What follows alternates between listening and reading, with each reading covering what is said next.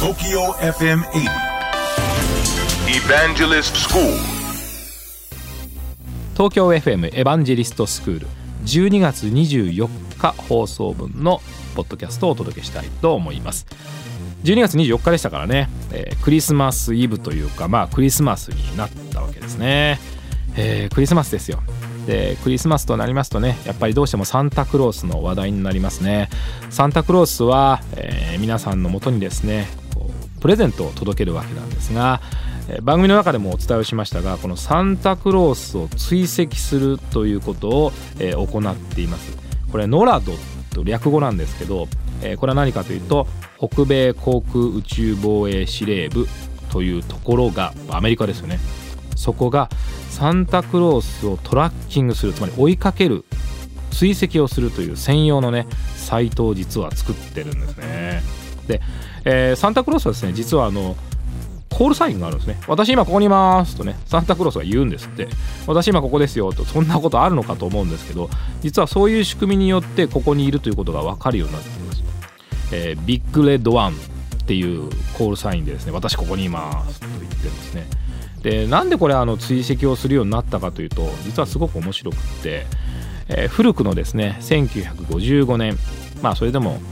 50年ちょっと前ですけどね60年ぐらいですか。その頃にですね、まあ、子供向けにですね子供がですねサンタはいるのかいないのかもちろんいるわけなんですけどそのサンタに電話をつなげたい。でサンタは僕のとこにねプレゼントを持ってきてほしいと、まあ、そんな風にですね、えーどうしてもサンタに連絡を取りたい。そしてサンタにね自分の位置とかサンタの位置を知りながらプレゼント来るのを待ちたいというそういうこうことが起きた時にえーアメリカとカナダのね両政府は考えたんですね。うーん。これは子供のために何かをしなきゃいけない。よし。北米航空宇宙防衛司令部を作ってそして一緒にサンタを追いかけようということが起きたんですね。それが1958年ですよ。でそこからサンタを追いかけるようになったんですけど今はインターネットでそのサンタが見えるようになったっていうのがやっぱここ数年の傾向なんですね、えー皆さんもスマートフォンでこのサンタ追跡サイトちょっとね追いかけてみてください。今サンタがどこにいるか。インターネットで分かる時代になってきたんですね。東京 FM エヴァンジェリストスクール。次回の放送はですね1月2日月曜日午後8時30分からえ25分でお届けをしております、えー乃木坂46の若月由美さんと一緒にお届けをしております。皆様からの質問にお答えしたり大変楽しくお届けをしておりますのでぜひオンエアも一緒に聞いてみてください。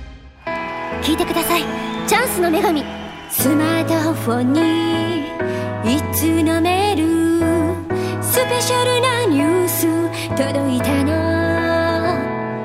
私はすぐに電話をかけて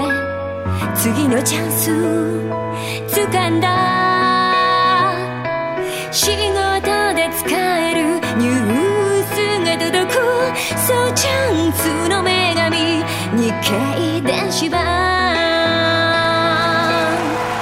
ビジネスチャンスを手に入れよう。日本経済新聞電子版。